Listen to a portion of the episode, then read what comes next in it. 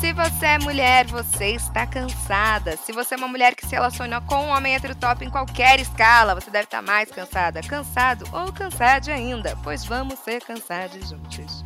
Pepe Cansada chegou pra gente dar aquela desabafada básica sobre os homens, todos eles, pai, irmão, tio, namorado, marido, amigo, colega de trabalho, porque sempre tem um para tirar nossa paciência em qualquer lugar. Mas é óbvio que a gente não vai falar só disso, né?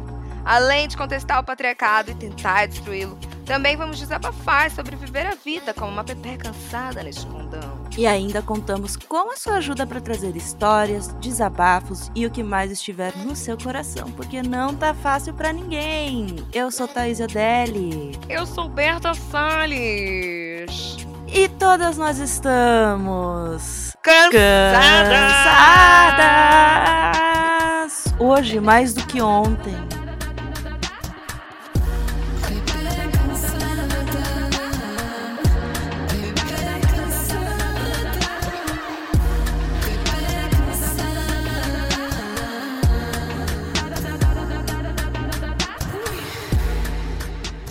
Autoconhecimento é a chave para conhecer nossa bagagem, impulsionar nossa vida e nos ajudar a traçar o futuro. Terapia é bom, a gente gosta. E podemos dizer que é o carro-chefe desse processo de se conhecer melhor. E a gente também gosta sempre de reforçar os benefícios da therapy aqui neste podcast que vos fala. Mas ela não anda sozinha, viu? Existem muitas outras ferramentas e experiências que podem ajudar e muito a nos conhecermos melhor. Ótima autoanálise essa. Você faz terapia? Comigo mesma. Para falar com a gente sobre esse tema, recebemos ela, que é colunista, influenciadora, fala de moda, beleza, política e sim, claro, sobre seus processos de terapia terapêuticos. Seja bem-vinda, Dandara Pagu! É. E galera? Ô, Dandara, para começar a gente, esse papo, você tem um texto e um vídeo sobre a importância da terapia e a gente queria saber como foi esse processo para tu. Ah, esses dias eu tava falando isso com a minha amiga Angélica, que agora eu sou íntima da Angélica, né, gente? Aquelas. Angélica Sky? Angélica voa de táxi. Pela janela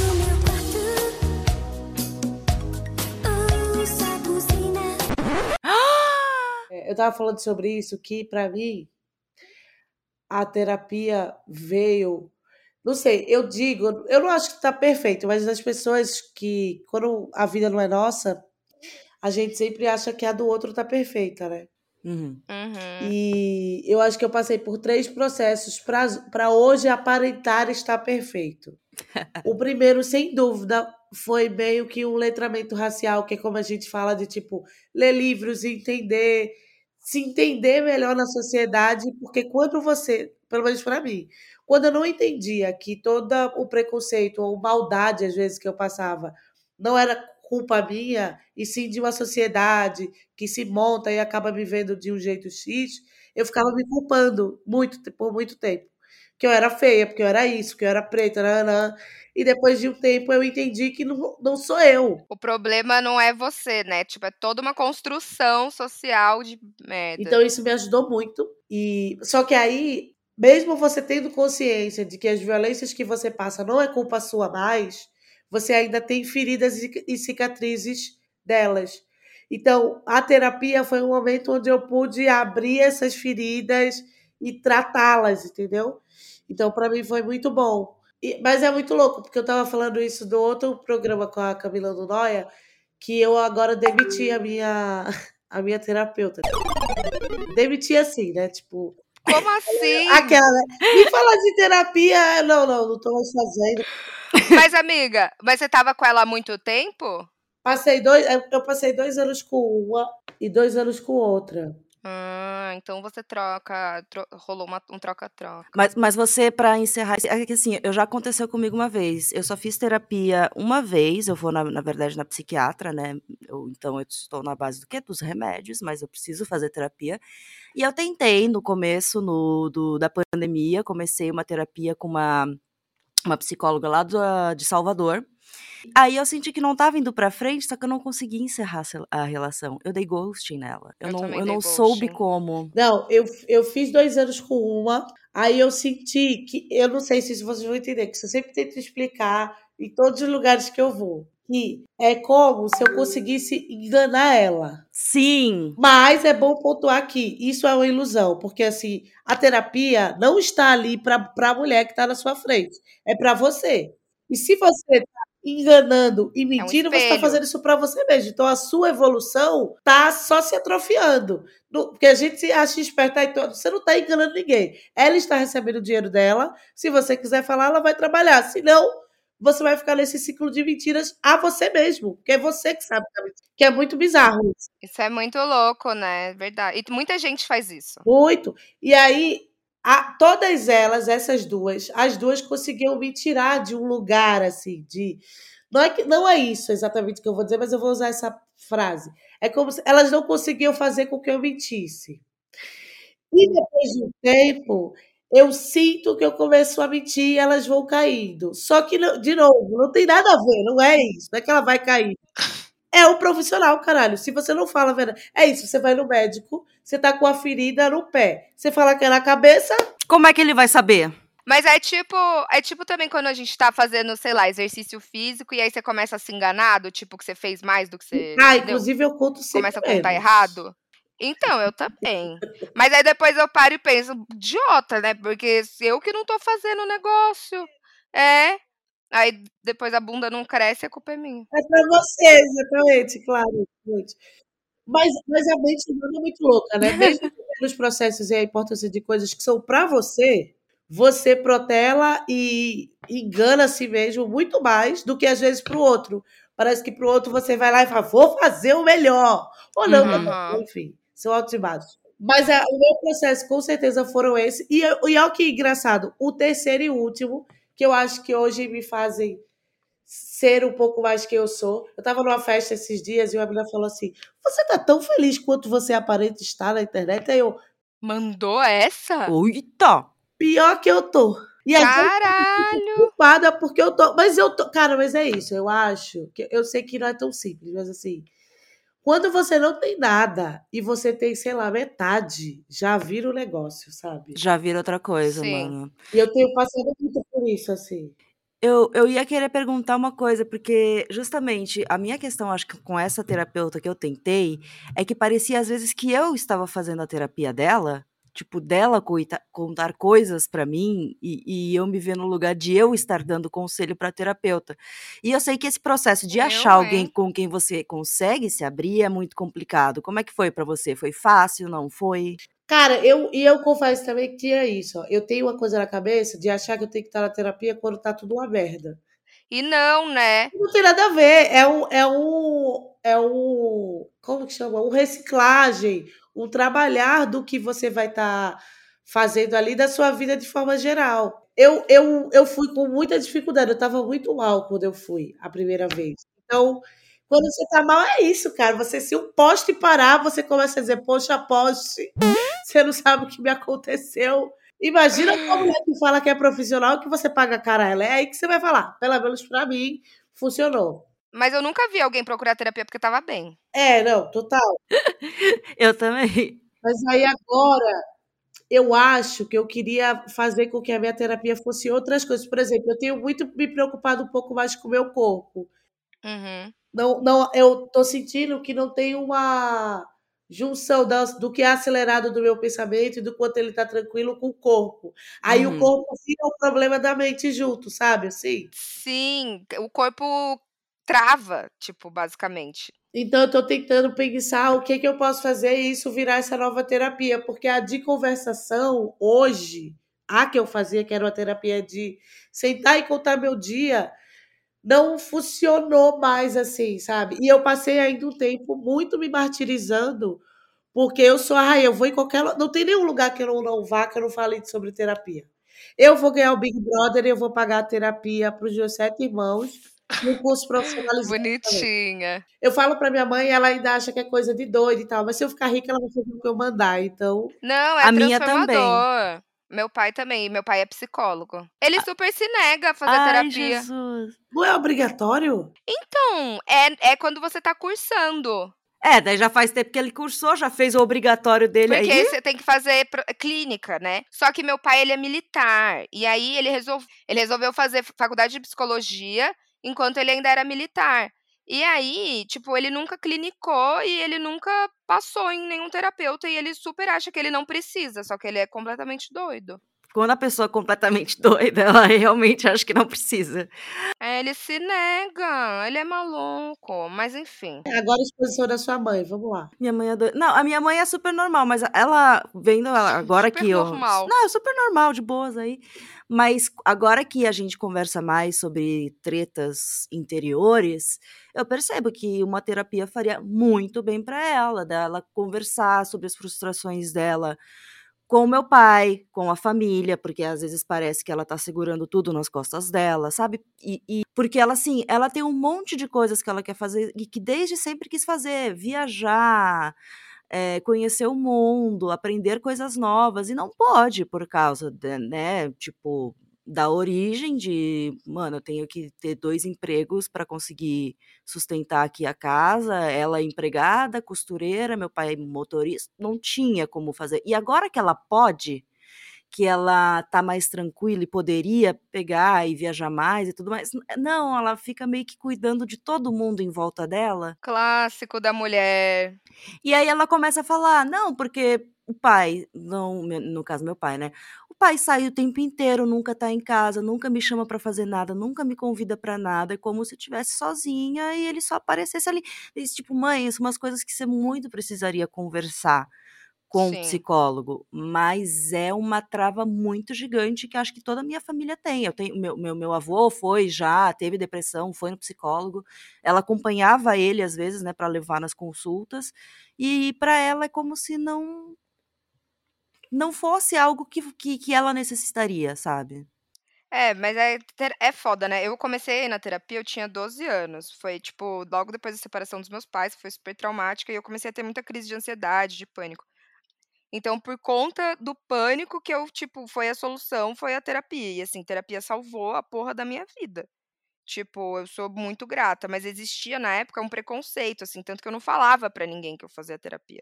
E hoje em dia eu já sinto que isso mudou um pouco, sabe? A terapia em alta, né?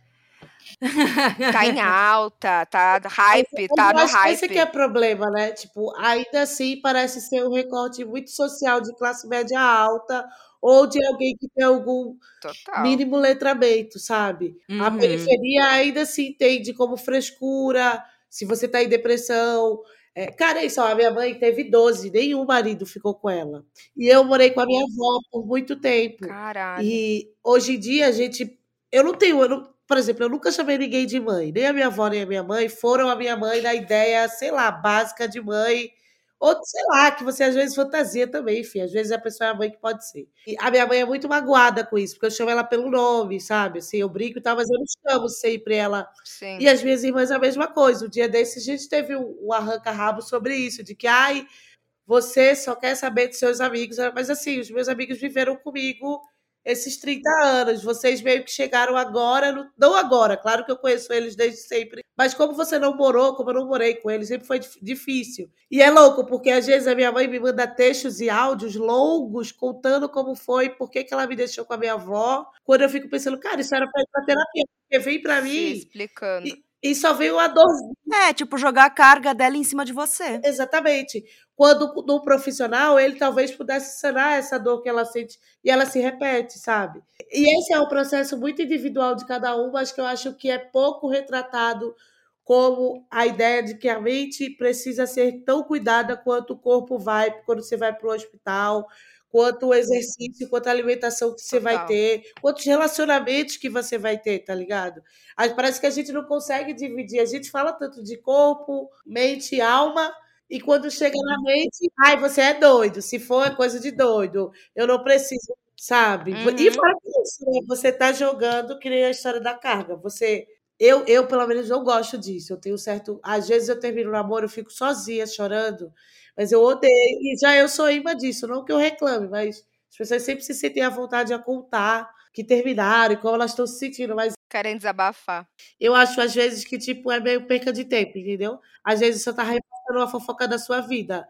Claro que, enfim, amiga é pra isso, ser ouvido e tal, mas eu tô dizendo que se é algo que tá te fazendo tão mal, que tá te travando, levar ao profissional vai trazer a mudança. E não só o chão amigo de novo da tristeza que você tá vivendo, sabe? Porque tem muita gente que fala, ai, tipo, eu não faço terapia porque eu desabafo com os meus amigos. E meus amigos, tipo, Seus amigos pegam, arruma, a- amarra na ponta do moletom e vai contar pro outro amigo, otária. Aquelas.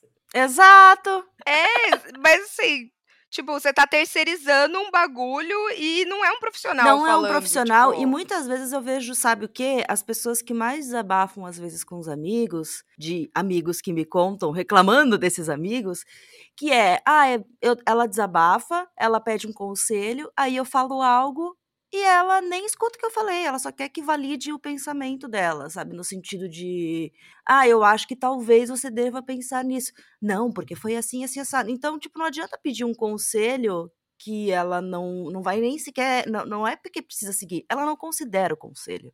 uhum. E aí acaba botando toda essa pressão em cima, tipo, da amizade, que acaba o quê? Enfraquecendo justamente porque uma hora você já você vê a notificação e já sabe, e lá vem. E não dá mais vontade de ter, né, esse negócio, essa interação. Pode acabar Desgastando, exato. desgastando, Tipo, é né? que nem em relacionamento hétero, por exemplo, que a mulher fica pagando de psicóloga de homem, Ah, minha filha, quantas vezes? né? Então é a mesma Aham. coisa, não dá pra explorar. Você precisa de um profissional. Alguém que saiba, alguém que estudou, alguém que não vai fofocar pros outros. Isso é uma bandeirinha vermelha, assim, que é tão comum um homem, tipo, te começar a te tratar como psicóloga, que às vezes a gente nem percebe. E quando você vê, você tá lá toda se Exato. doando. Não, e eu sou assim, eu gosto de escutar, eu gosto de ajudar, eu tenho essa coisa, tipo, se eu gosto da pessoa, eu quero ajudar em tudo possível.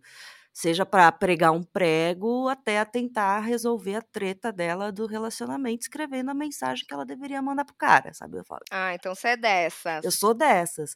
E eu percebo que tem muito amigo homem meu que só vem falar comigo quando ele tá mal. Ah, isso é o que mais tem. Eu, ai, eu hoje em dia eu ignoro, sabia? Porque, porra, só me procura quando você tá na merda. Pois é, nunca me chamou pra, pra, pra, pra ir pra um rolê, sabe? Eu acho que, no fim, eu sempre falo isso, a gente só vive com a gente mesmo. Enquanto a gente não entender isso. E é louco, porque sempre eu ficava pensando isso antes, no começo, isso se era um pensamento egoísta. Mas é a verdade.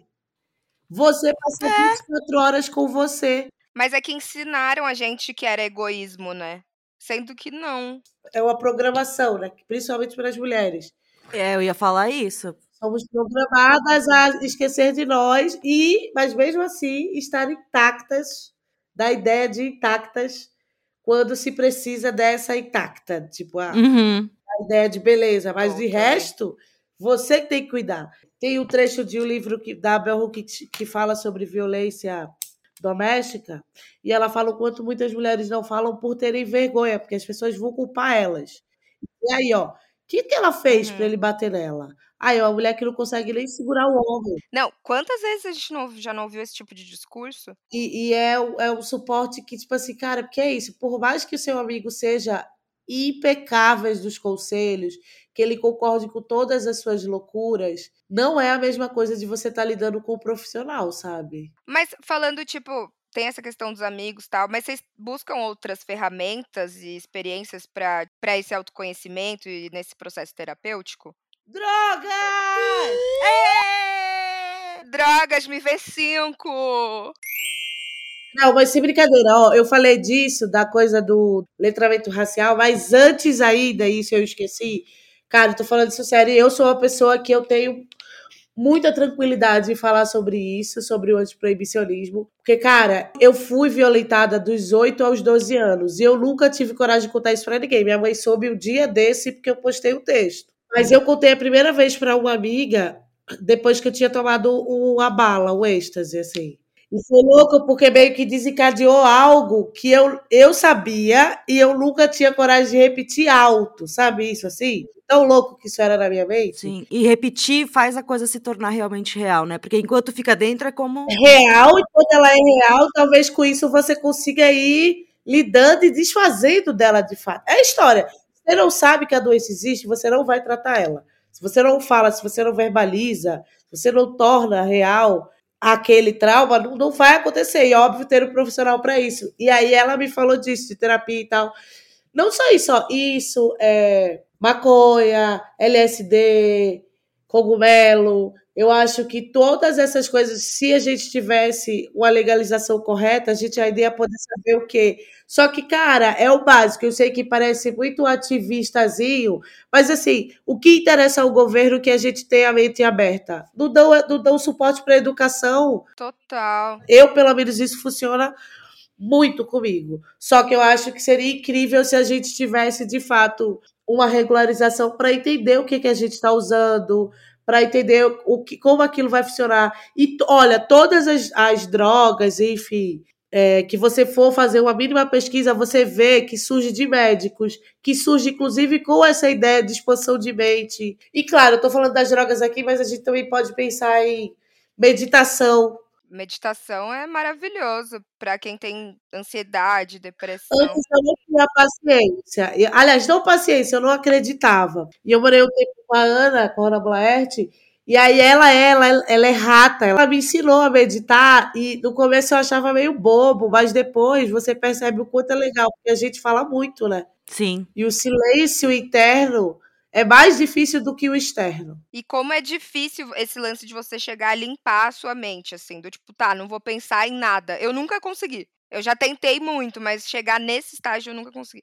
É essa a minha maior dificuldade, porque assim, eu comecei a fumar maconha com frequência ali na pandemia 2020. Começou a me fazer tão bem e eu comecei a me sentir tão bem comigo mesma que eu percebi que é porque desacelerava a minha cabeça, porque a minha cabeça não para, a minha cabeça tá toda hora pensando, tá toda hora trabalhando. Tá, Não, tá... e a maconha principalmente, que é algo que de fato é uma planta natural, outra coisa óbvia, são sintéticos e tal, e aquilo que é feito quimicamente, uhum. não sabemos, né? isso é um fato, por, por falta de regularização não sabemos.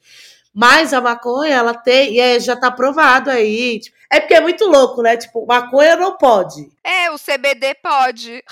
É, Aí a pessoa fala, não, porque ela não chapa. Foda-se, ainda assim você está usando para o para uma, uma, uma, finalidade. Óbvio que, tipo, não é igual, claro, sei lá, alguém que tem paralisia, né, né, né, mas ainda assim é uma, a finalidade da planta para cada indivíduo, sabe? É uhum. É meio, acho, às vezes eu acho meio hipócrita quem propõe isso, né? Porque, ai, mas aqui é o remédio. Eu fiz, e se for o meu remédio também, sabe? É! Mano, tem vários amigos meus hoje em dia se tratando com microdosagem Também, tem amigos que se tratam com óleo tratando, de CBD. É, pânico, pânico, depressão. É, eu já vi uma galera que diz que uma sessão às vezes dá uma parada foda, né? É, eu, eu, eu queria muito, tipo, saber onde procurar, assim, e onde tratar. Ah, mas tem, tem vários lugares, assim, que você encontra a lista de psicólogos e psiquiatras. É, psiquiatras, né? Psicólogo não receita nada.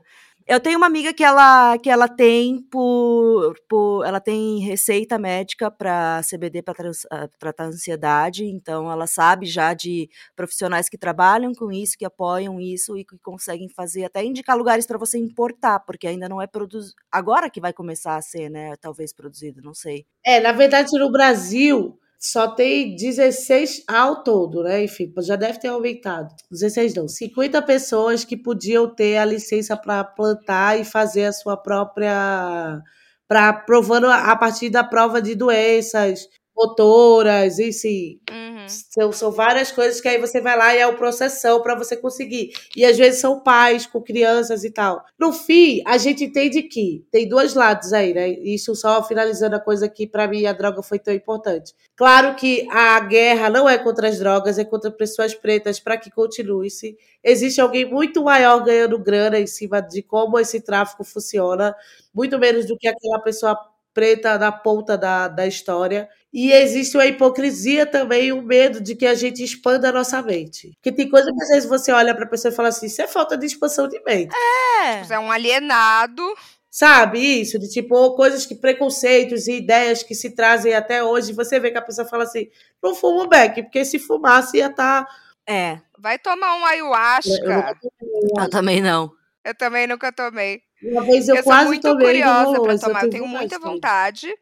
Eu tenho uns amigos que vão sempre num sítio aqui perto tomar. E daí tem ritual todo final de semana tal. E funcionou muito bem, assim, para eles, como processo terapêutico. Dizem que é muito terapêutico, né? a viagem. Tudo é isso, né? Você precisa ter cuidado, a, enfim, dosagem daquilo que você tá usando de forma geral, porque o bagulho é bem louco, né? É, e tem coisas que funcionam para um e não funciona para outro. Tipo, maconha para mim não, não funciona. Eu, enfim, tipo, para mim acaba sendo um pouco de gatilho pro pânico, entendeu? Ó que engraçado. Tem um amigo meu que ele fuma há mais de 15 anos. E aí, do nada, ele começou a ter crise de pânico. Eu já ouvi isso de mais de uma pessoa. Eu comecei a fumar com os 28 anos. Nossa, foi tarde. Eu era super preconceituosa com maconha. Eu também. E, mas aí a maconha, pra mim, eu acho que eu, abre muito a minha mente criativamente. Uhum. E é uma pena ser ainda algo que. Eu não nego pra ninguém. Tipo, Eu também qualquer não. pessoa que me perguntar, eu vou falar, porque eu me sinto muito tranquila e segura em entender o meu processo em relação a isso e o processo social disso. Agora é a hora da autoanálise aqui nesse podcast. E aí a gente quer saber o que o autoconhecimento já promoveu de melhora em vocês. Olha, eu tô tentando pensar, desde que eu falei, quando a gente tava pensando a pauta desse, desse episódio, tentando pensar, porque eu falei, né, que mandei pras gurias, ah, e tem um negócio de você parar, pensar, se analisar, rever o que aconteceu e tentar encontrar algum padrão, alguma coisa, né, em você e tudo mais. Mas eu não sei se eu realmente melhorei. Eu Uhum. sei os meus, a minha- minhas falhas e meus problemas e meus erros, mas agora, se eu melhorei, talvez eu tenha melhorado no sentido de não colocar tanto a minha expectativa nas outras pessoas, sabe? Do tipo, eu sempre queria que alguém estivesse Aí, me já é validando do jeito que eu melhora. queria. E isso nunca, óbvio que nunca acontecia, né? Nu- Nunca ia ser desse jeito. Eu nunca ia ser a pessoa importante na vida da pessoa e eu queria ser. Eu não, sabe, eu nunca ia ser prioridade. Isso é muito louco, né? Tipo, a gente querer ser prioridade na vida do outro, assim, pra se validar. É, e quando eu percebi que a prioridade tem que ser eu e foda-se os outros, aí que começou a melhorar, sabe? Aí que começou a mudar. E só que também depois agora, né, que depois de ficar tanto sendo só eu, eu, eu, eu, eu, eu, eu, agora tem que lidar com o outro, aí Tem que lidar com o momozinho dela, com o ursinho dela. Aqui não, neném! eu tenho que daí aprender a ser mais flexível em algumas coisas, eh, a não a não subir tanto o tom às vezes, porque eu subo o tom e eu não percebo. Ah, Eu sempre vou falar de um jeito grosso, mas eu não preciso subir o tom, sabe? Então, porque eu explodo rápido e ele explode rápido também. Hum, É bom dinamite. que dinamite, mas é bom que é, é rápido. Dura 10 minutos, 15 minutos no Ah, máximo. mas é o estilão de vocês, né? Aí Tem que ver um jeito só que não machuque o outro. Então, é justamente isso. Eu falei pra ele. É, eu acho que é o jeito que a gente recebe, o jeito que a gente reage quando algo sai do nosso controle. E a gente sempre reage de jeito explosivo. Ele fica puto porque eu fico puta, daí eu fico puta porque ele ficou puto, sabe? É, não tem. Só que daí é isso. A gente fica 10 minutos sem se falar e percebe a besteira que foi. Ele pede desculpa, ou eu peço desculpa e Mas pronto, acabou. Já né? estamos rindo de novo, já estamos rindo da própria situação. Então, mas assim, é chato quando acontece. Na viagem que a gente fez, aconteceu algumas vezes e, e foi horrível. Eu achava que estava estragando a viagem, mas não, era besteira. Então, eu- os dois têm que aprender esses negocinhos. Então, eu acho que meio que na questão de relacionamento interpessoal é o que eu mais penso, assim, porque é o que, eu, é o que mais me bate quando eu tô mal. Mas acho que se você tem consciência, já é tipo um grande passo, sabe? Quando a gente tem consciência das nossas questões. É, e, e eu, e eu sei lá se eu tô certo ou não, mas eu, tendo a, a ficar tanto pensando, a procurando lógica, sabe? Um, um, um- um encadeamento de acontecimentos que leve até que. É como o Lito Souza diz no Aviões e Músicas: os elos se fecham. Lito Souza, de quem? O Aviões e Músicas, o canal que, de, que, do, do Aviões e Músicas, que é Ah, maravilhoso. que tu eu gosta, amo. claro. Então tem claro, certas coisas que acontecem, acon- que tem elos próprios que vão se juntando e vão dar naquele resultado. Daí eu vou percebendo, aqui aconteceu igual aquilo lá, que gerou a mesma coisa, que gerou a mesma coisa, que gerou.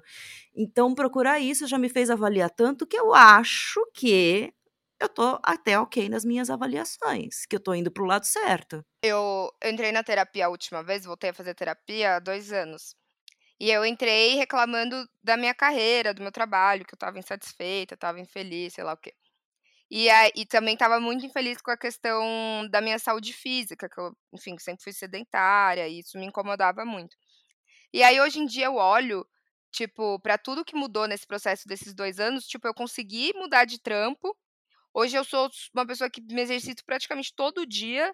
E, foi, e eu não percebi esse processo acontecendo. É só hoje que eu olho e falo, caralho, tipo, olha quanto, quanta coisa mudou. E é muito massa, assim. Façam terapia, Né, gente. Eu tava pensando isso esses dias, sabe? De a gente pensando.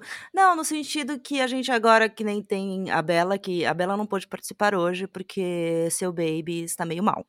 Mas vai, é, tá com febrinha, mas tudo bem, vai ficar tudo bem com o Martin. Little Martin. E, e eu tava pensando que a gente tem essas inseguranças, tipo, como a gente vai lidar com o TikTok, que a gente não sabe, que é Ai, mananã. sim. Só que olha quanto tempo a gente tá na internet. Tá na internet. Olha quanto mudou a lógica da internet nesse tempo. E a gente passou por tudo isso. A gente não viu como a gente passou de Orkut a de repente usar o Facebook, que era uma lógica totalmente diferente. Mas a gente fez. Assim, o Instagram, assim, nananã. então parece. Foi lá e fez. É, e, e foi lá e fez, mas foi gradualmente, fomos crescendo, fomos adquirindo conhecimento. A gente sabe perceber o que é certo, o que é errado, a gente sabe, tipo, várias. A gente pensa em coisas que quem consome nosso conteúdo nunca nem pensa. Verdade. Porque a gente comunica, verdade, a gente tem que ter responsabilidade com o que comunica. Então, eles nem passa pela cabeça, vezes, da pessoa o quão trabalhoso é fazer alguma coisa e comunicá-la, porque tem que envolver essas mil, mil questões antes de soltar o negócio, sabe? Ah, é maior responsabilidade do caralho. Exato. Então a gente fica se achando diminuída quando vê jovens fazendo, indo bem numa coisa nova que a gente não entende, mas a gente também entende muita coisa que eles não sabem ainda. Nossa, amiga, falou e disse, hein? Abriu a minha mente agora. Expandi. É, e tu, Dandarão? Cara, eu acho que a coisa que eu mais aprendi, que me ajuda muito, é, é não misturar minha energia com a da outra pessoa. Ai, eu queria muito saber fazer isso. Não, mas, ó, eu, eu sei que, eu, eu- óbvio, né, falar é fácil e tal, mas assim, cara, na moral mesmo, pensa comigo. Vou dar um exemplo que eu acho ótimo, sempre que eu penso é, alguém vai, tropeça e cai, sei lá, ou ela tropeça em você, esbarra em você. Na maioria das vezes, ninguém olhou e falou, olha, aquela filha da puta ali, eu vou dar um, Uma bicuda nela. É, vou dar uma bicuda nela. Não, velho, as coisas acontecem. E aí é ver a ideia da separação de, cara, aconteceu porque aconteceu, tá ali. Mas a gente sempre acaba tomando a energia negativa ou a loucura da pessoa pra gente. Isso foi uma coisa que me ajudou muito a, tipo, perdoar as pessoas que me causaram traumas. Era um dos exercícios que eu fazia muito e que eu hoje em dia consigo, consigo levar pra vida, assim. Óbvio, nada é perfeito, mas assim, na maioria das vezes funciona, que é isso. Cara, minha mãe, ela não pôde me criar, eu racionalizo. Porque é isso, são 12 filhos, porque mulher preta sozinha, beleza, pobre. Disso não quer dizer que eu não fique magoada por não ter tido essa ideia do amor de mãe, ou que a gente. Mas, se eu vivo com isso o tempo inteiro, eu não consigo passar disso. E aí a gente começa a separar as energias, que é a do sistema que me obriga a minha mãe a não poder ter sido a minha mãe como ela gostaria, ou como ela talvez foi para algumas irmãs minhas e eu fico meio mal com isso, e conseguir separar. Por isso que eu falei que rolou esse arranca-rabo, que eu falei assim, a gente precisa separar essa história. Que acho que foi o que você falou no começo até. Vira um ciclo vicioso de você sempre estar culpando o outro, porque naquele dia, em 1988, ela me deu para ir morar com a minha avó e agora. E aí você tá nessa energia desse Você ciclo. não sai. Fica nessa, e aí, cara, até então isso tem dado muito certo. Ou festa também, sabe isso? Ah, em festa eu pego muito a energia dos outros. Você sacar que, tipo assim, fulano tá louco, deixa ele lá. A loucura dele hoje não tá. Eu não tô querendo. Mas parece que a gente, pra agradar o outro, e isso é na vida, né? Tô dando esses exemplos aí, na vida. A gente entra na, num mar de bosta que o outro está jogando no mar de bosta, só porque A gente mergulha ele, junto. tipo, tava limpo, acabou de tomar banho. Mas você vai lá, se vergueira. lambuza. Se lambuza na bosta do outro. Tá limpinha. Aí, olha, fulano tá na merda. Vou lá. Ah, lá com ele. Porra, fulano, toma conta aqui, fulano. Fulano, por que, que você tá na merda? Sabe? Mas não, parece que essa essa falta de, de, de não conseguir se desvincular de coisas. Isso eu digo, velho, é muita coisa.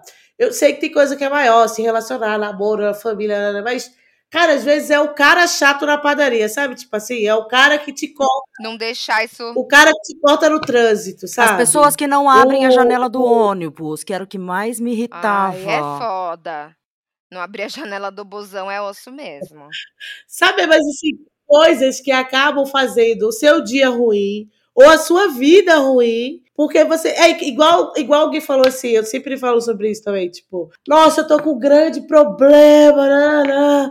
Aí eu, vai morrer? Não, Léo, falei, então tá tudo certo, velho. Você não vai morrer. Não resolveu hoje.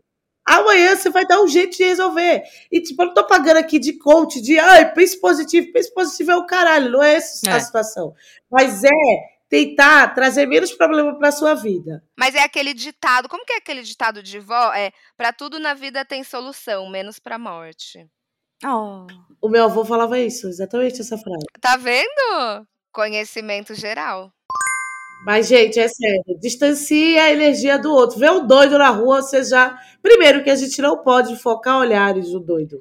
Nunca, Viu é nunca doido? cruza olhar. Não, não cruza o olhar com o doido. Afasta, vai não, parece que a gente vê o doido. Senta, olha o doido ali, vão correndo pra Use óculos escuros mim. sempre. Não, eu óculos imagino, escuro. porque você é doida também. Você deve ser o para-raio de doido. Eu sou muito para-raio. E aí, quando eu vejo, eu tô ouvindo a história da vida toda da pessoa. Mas eu acho que você é inteligente pra não se contaminar, eu acho que é a Amiga, eu me contamino. Juro por Deus. Eu sou muito sensível. O meu exercício é que isso sempre funcionou, que é, eu olho, a pessoa fala a loucura dela, ou faz uma loucura, eu penso. Se eu entrar nisso aqui, o que, que pode acontecer, né? Às vezes eu entro pela palhaçada, que eu acho engraçada. A palhaçada é Eu massa. É, é sempre bom. Você pega o doido da balada, você fica ali na loucura E dele. pelo deboche, né? Pelo deboche é bom. Nossa, delícia, delícia. Ou outros você percebe que é só uma ansiedade da pessoa. Então, essa ansiedade, eu não quero ficar ansiosa. Aí eu dou um passinho pra trás e fico aqui. Pô, Aí às vezes a consciente. pessoa fala, nossa, Dandara, você eu fiz. Eu tô de boa, gente. É a minha frase favorita, eu tô de boa. Ai, linda. Pega o meu bong e vou embora. Exa- Exato, pega o seu bonzinho, vai para um canto e fique tranquilo. Não, porque eu sempre falo assim, tipo, principalmente nos primeiros episódios aqui do podcast, eu acho, da questão de família, principalmente, sabe? De que família, você não, não deve nada à família. A, a obri- a- foi a obrigação da família te criar. E às vezes eles nem te criaram direito, então você não deve porra nenhuma à família. Ai, mas eles fazem chantagem emocional, nananã. Deixa ele sofrer lá, vai viver sua Por vida. muitos anos eu acreditei nisso, que eu devia alguma coisa. Não, tipo, cara, eu. É isso, né? Tipo, eu sou a mais velha de 12. A minha, a minha mãe mora na favela ainda, assim. Minha família inteira mora na favela pesado. E eu, hoje em dia eu moro muito bem, obrigado, e espero melhorar, porque o Taurino ele quer o conforto na casa dele cada dia mais. Também, né, Bia? Meu acidente é touro. É muito difícil, né? Ser, ser taurino e ser pobre é, é uma coisa que não combina. Eu comecei a entrar em culpa porque eu tenho dinheiro e a minha família não tem, mesmo já ajudando eles. Sim. Só Olha que chega no nível que você daqui a pouco tá pobre igual a eles, porque assim, você não vai conseguir dar, dar margem para ficar bem financeiramente igual a você, as oito pessoas, três crianças. Não tem como, né? Fora que você não é herdeiro, se é, se é de uma fonte inesgotável, que nasce da, do, do, do pé de árvore todo dia, beleza, mas não é isso. É alguém que sai da super pobreza, que eu brinco que é o pobre plus, né? Que agora é o pobre ainda, mas ele tem assim umas regalias. E, e, e, e é muito louco isso. E eu passei muito tempo culpada porque eu tinha coisas e estou fazendo coisas. E aí eu trabalhei isso pra caramba na terapia, do tipo assim, meu amor, eu só posso até aqui. Conhecer seu limite, né? Depois daqui, sou eu. Por quê? De novo, você só vive com você. Ficar indo de chantagem à família, ah, isso é só uma culpa cristã. E nem cristão tu és às vezes. É. Eu sou zero cristã. Pô, mas a culpa cristã, ela. Mas é, enfim, é social, né? Todo mundo tem É social, né? Ai, a exato. minha mãe. Não, não. Beleza, a minha mãe foi ótima, foi fantástica, mas ela também só, pôde, só fez por mim até onde ela pôde. Tá muito errado você querer passar dos seus limites, né, pelo outro, independente de quem seja. Tem uma amiga, velho, que ela foi violentada, tipo, sexualmente, enfim, passou por uma violência sexual contra a família e a família expulsou ela. Ela virou a louca da família. E o cara que era parente Tá vive lá, de boa, como se nada. Tá suave lá. Ai, gente, E aí ela ainda tem que ser a legal. E se ela não é, ela é louca, ela é bélica, ela é. Sabe, ela, ela, é- ela é briguenta. Então, velho, eu só não quero estar perto, estar perto de pessoas que me violentam. E entender que a sua família pode sim ser pessoas que não têm contato sanguíneo. Porque o santo vai bater melhor, gente. Família, família a gente escolhe. Família a gente escolhe, na verdade, né? Eu, eu, eu demorei muito para entender que assim, eu não preciso me sentir culpada. Eu ainda me sinto. E é louco, porque, tipo, é isso, eu sou uma mulher preta, pobre, periférica, que veio de uma situação e que hoje tem. E quem nasce já com, não tem a menor vergonha disso. Aí eu que consegui alguma coisa, me sinto envergonhada. A gente tem vergonha. Que nem eu tava falando isso, né? Tipo, pô, tava falando com o Dan Mendes isso ontem. Que, tipo, cara, compra um negócio, uma bolsa, um negócio. Quantos salários mínimos isso, isso custa, tá ligado? Quanto- quantas pessoas. Cara, é sério. Sei lá, vai no restaurante agora, a dúzia então. Ai, foi mal barato. Cara, o salário mínimo é 1.500 reais, saca? Essa segurança alimentar que o Brasil tá vivendo. Não, é, é, tá muito, é muito louco isso, assim. E aí você também conseguir separar e entra esse exercício. Aí é que eu falo sobre isso, do exercício de separar as energias. Cara, você sabe de onde você veio, você tem que ter consciência de classe, raça, entender que aquilo ali é, são tipos de privilégio, que aí um milhão dependendo se você for uma pessoa preta, mas não é por causa disso que você também tem que vir para a pobreza que já esperam que você esteja. E é daí que você separa as energias e cada um vai para uma caixa, porque essa é uma discussão mega vasta. Mas aí, por causa disso, eu tenho que estar ainda na favela com a minha mãe. Uma coisa importante que você tem que notar também é de todas você ali se sentindo culpado porque está gastando dinheiro com algo supérfluo enquanto existe toda e- e- essa pobreza enorme no, no- no Brasil inteiro, mas a culpa não é sua dessa pobreza enorme, a culpa é de quem deveria estar cuidando das pessoas e não está fazendo trabalho e não está cuidando nem da gente. É botar em cima da gente a responsabilidade das pessoas para quem a gente está pagando imposto, porra. Separa isso. Difícil, né, separar. Eu tenho muita dificuldade ainda, mas acho que é um processo, assim, de. O legal e o importante de se separar as energias e as situações é para você não enlouquecer, que aí volta ao assunto do começo. Você só vive com você mesmo. Essa é a máxima desse episódio. E aí entra a ideia da separação. Você cuida de você, você tá bem para tratar. Que às vezes é isso, você tem que falar sobre violência sexual com a sua amiga quando você passou por uma que você não consegue nem verbalizar. Lidar. Uhum. Uhum, exatamente. Faz muito sentido isso. Eu acho que é aí que entra a importância de você se preocupar com você. Essa ideia de se dar, você só vai poder dar quando você tem coisa boa, você não dá coisa ruim. Então, você tem que estar bem para isso. E quer dizer que isso vai acontecer 100%? Não vai, gata. Sinto lhe informar.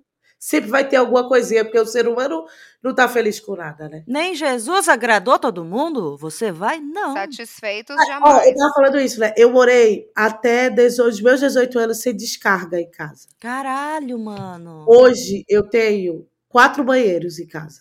E eu fico pensando, tipo, velho, diga aí. Aí aqui no prédio tem piscina, ninguém usa. Tudo bem, tá frio, mas ninguém usa. Que, por favor, deixem nos comentários aí quem ouvir esse podcast. Quem que tem piscina em casa e fala assim, tudo bem, tirando o frio, mas assim, todo dia eu vou lá na minha piscina aproveitar. Sempre é o começo. Por quê? Porque a gente tá sempre nuas do próximo. O próximo, o próximo. Então, por isso que nada fica 100% legal sempre. Mas você se sentir minimamente, sabe, assim, e não se contaminar é muito importante. Não sei, é uma coisa que eu trabalho Porra. Não, acho que isso é uma máxima de vida, assim. A partir do momento que você consegue fazer isso, você consegue evoluir muito mais e ficar em paz consigo mesmo. É, e é um exercício que não é da noite pro dia, que nem vai acontecer todos os dias. Mas ter isso em mente como um foco de que essa energia não é minha. É tipo, sabe alguém que quer brigar com você? Você- Eu acho que essa é a maior arma que você consegue, até que ela fica mais puta. Ela quer brigar com você, você dá um passo. Ser indiferente. E você ali, ó. Isso é muito foda. Eu, eu admiro muito quem consegue fazer isso. Às, às vezes eu. Mas eu acho que é também o, o tipo de briga, mas enfim. Às vezes eu, eu já briguei, enfim, com o Gabriel, com o Bombom. Beijo, Bombom. Bom, bom. Bom, Não bom. consigo, cara. Às vezes eu, ele coisa, sei lá, ele fala, aí eu viro, velho, isso que, que ele vem. Sabe quando alguém vem brigar com você com a desculpa de um outro assunto? Aham. Então, assim, isso aí é você fazendo isso e isso. Você que tem que lidar com isso, não. Ou isso é muito louco. Ah, Esses dias eu, bri- eu briguei com. Não briguei com a minha mãe. Mas foi assim: minha mãe veio aqui pra casa passar o final de semana. E eu falei: Ó, eu tenho um date na sexta. Vou no date, tipo. Ala! e- Não, aí eu falei: vou no date. E é isso, fé. Aí eu vou. E aí eu dormi fora, eu dormi na casa do, do moço. E aí eu acordo com uma ligação da minha mãe às 10 da manhã, onde você tá, preocupadíssima. Aí eu fiquei puta, tá ligado? Falei, porra, você tá na minha casa, eu tô saindo, tipo, eu preciso ficar te dando satisfação agora? Aí cheguei em casa, ela tava puta, pegou as coisas dela e foi embora. Tipo, aí ela virou pra mim, mas ela falou pra mim uma coisa muito legal, que foi: Filha, eu tô triste, eu tô mal, mas isso não tem nada a ver com você, é parte do meu processo terapêutico. Ela falou isso pra mim pela primeira vez na vida. E eu achei muito madura. E a princípio eu fiquei me sentindo mal, me sentindo culpada. Mas depois que ela falou isso, e aí eu falei isso pra minha terapeuta, minha terapeuta falou: Olha isso, que massa que ela te disse. Tipo, não é BO seu. Porque, é porque às vezes as coisas são muito viscerais e até é um alarme, assim, o negócio de tipo assim, cara, senta aqui. Claro que não é tão simples, gente. Eu tô falando tudo isso, eu fico preocupada porque fica parecendo que é só um estralar de dedo. Racionaliza um pouco a, que é essa raiva que você tá tendo e por que que é. Uhum. É, é muito louco, porque normalmente a briga do momento nunca é por causa daquele momento. Uhum. É se- principalmente quando é alguém de muito tempo, como a mãe, o pai, o negócio. Você engoliu muito sapo. Já engoliu muito sapo. É. É, hoje em dia, hoje em dia é menos, assim, mas a minha mãe é algo que ela me, tipo, ela me tira do, do- me tirava antes do sério, do nível, eu ficava meio me tremendo, chorando, assim, de, de coisas, sabe? Que eu sabia que não era o dia que ela disse que a minha unha tava feia. Que o É meu tipo, vem cabelo de antes, né? vem muito de antes. Porque é um laço da intimidade. Isso acontece com amiga, acontece com várias pessoas. Mas se você consegue parar e dar um passo para trás e dizer, tipo, ó, tô puta não é porque ela tá falando da minha unha. Eu tô puta porque talvez ela nunca me criou para me ensinar como é que faz uma unha que ela vai gostar. É, olha! Nunca falou o que, que ela espera, né? Isso é terapia, caralho. Oh, terapia é bom demais. É uma delícia! Eu pensava que, nossa, minha mãe sempre me enchia o saco com isso, de higiene, sabe? E é uma coisa que a minha avó não me ensinou. Eu aprendi sozinha na vida. De uma forma bem bizarra, assim. Que- Sério, gente, uma coisa que eu fiquei pensando, tipo assim, cara, acho que até os meus 15 anos eu não sabia que eu tinha que enxugar a pepeca depois que eu faço xixi. Sério, amiga? Muito louco, gente. No nível de, de falta de informação e de coisa foda. E aí a minha mãe tinha uma coisa de ficar meio me, me xoxando em coisas é, é, de, de cabelo. Eu sempre tive cabelo crespo. Eu alisei até os 12, feriu minha cabeça, eu parei, eu sempre tive crespo. E ela sempre alisava. Então ela ficava fazendo chacota de mim. E eu começava a chorar. Eu começava a chorar e ia me tremendo, tipo... Nossa, eu ficava com muita raiva. E quando mãe fala, mãe que é a figura que, que é- é a figura de acolhimento, né, na Que verdade, que é onde protege. você deveria se sentir segura. E aí quando essa pessoa te ofende num lugar de autoestima, Da sua existência, né? Praticamente. que além da culpa cristã, a família também entra nisso, né?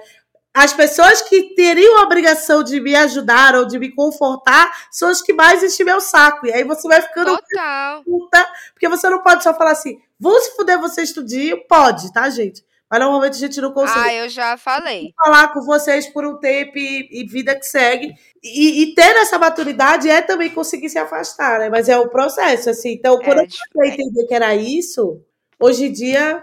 Se bem que hoje em dia eu tô muito mais líder e higiênica. Conseguia verbalizar que eu tava puta, ela. Ai, tá bom, só falei uma coisinha. Não era aquilo que ela tava falando. Era É todo todo.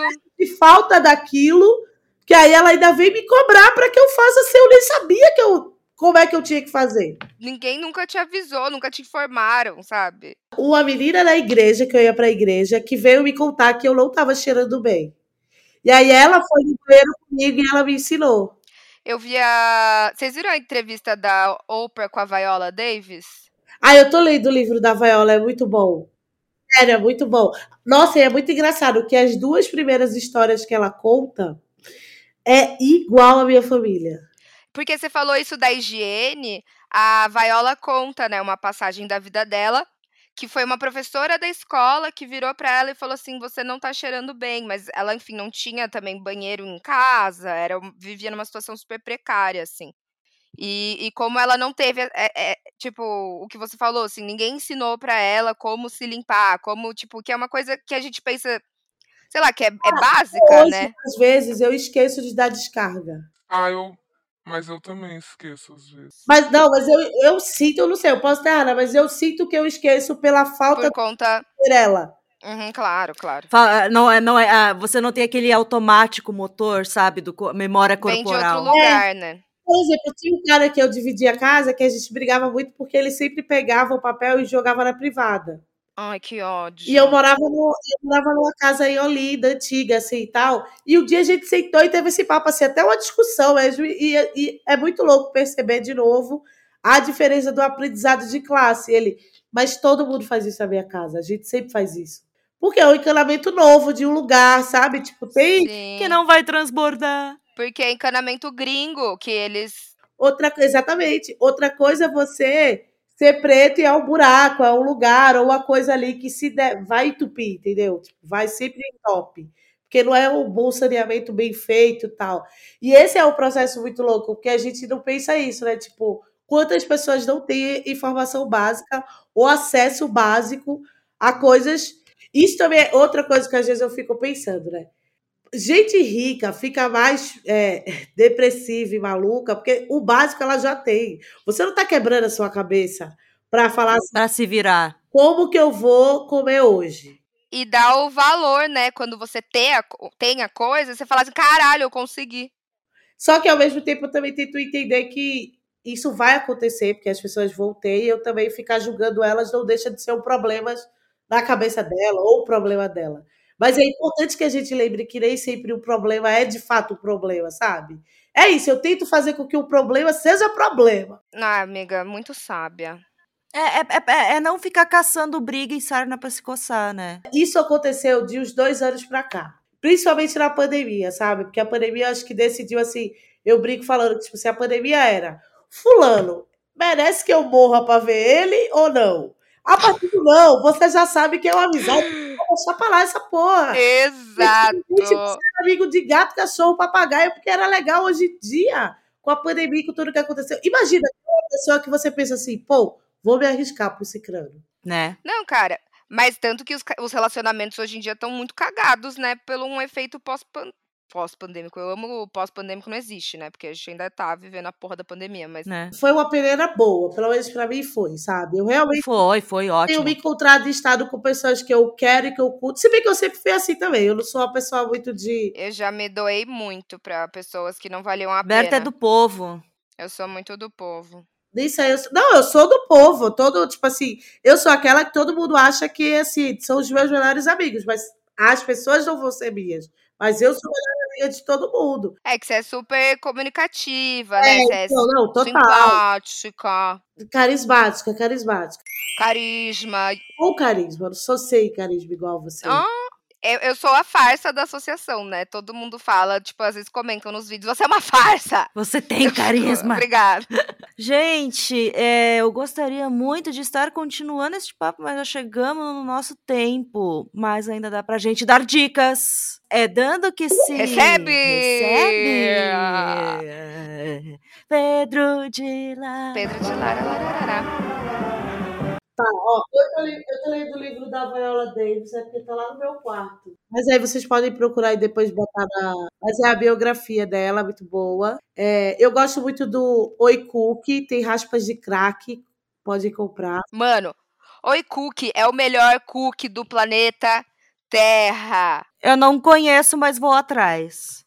E façam terapia, eu acho que é a coisa que eu posso. Melhor Aquela que dica, não né? está fazendo terapia falando pra fazer. terapia. Sabe que a gente podia dar dica de terapias acessíveis, né? Depois a gente podia postar no perfil. Isso a gente pode deixar. É, acho que também minha, minha, minha sugestão, façam terapia.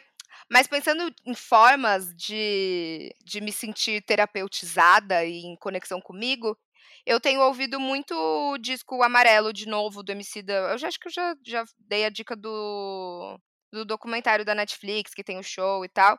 Mas o álbum tem me feito muito bem, assim, não sei, tipo. A música é uma conexão muito forte e muitas vezes fala por mim, então. Olha, a minha dica, já que a Dandara falou sobre as dorgas.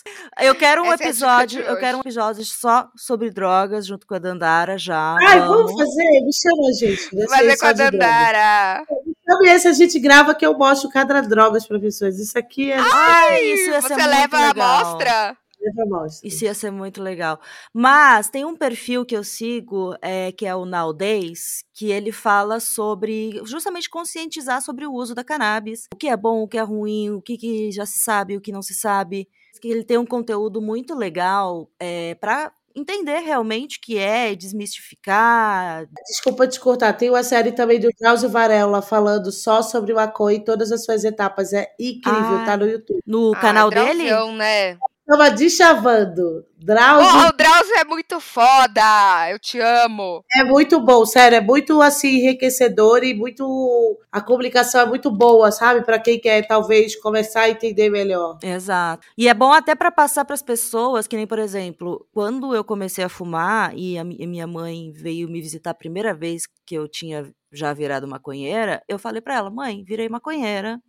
Fumo todo dia, é assim, assim assado". Ela ficou espantadíssima, mas de lá eu tirei muita informação para dizer para ela: "Olha, isso, isso é isso".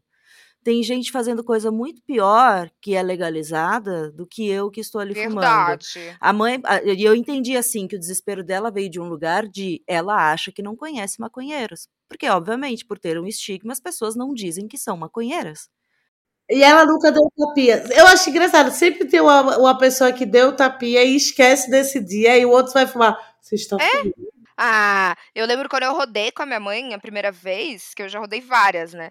E na época que eu fumava muita maconha. Nossa, ela, ela lançou aquelas do. Mas você está usando crack, Berta! o caminho das drogas! A porta do caminho A das porta, drogas! o portão. É a porta. Nossa. Então, é isso. Eu, não- eu falava isso que maconha era a porta para as drogas, só que eu já tava usando bala e doce. Completamente hipócrita. Você pulou o muro, no caso.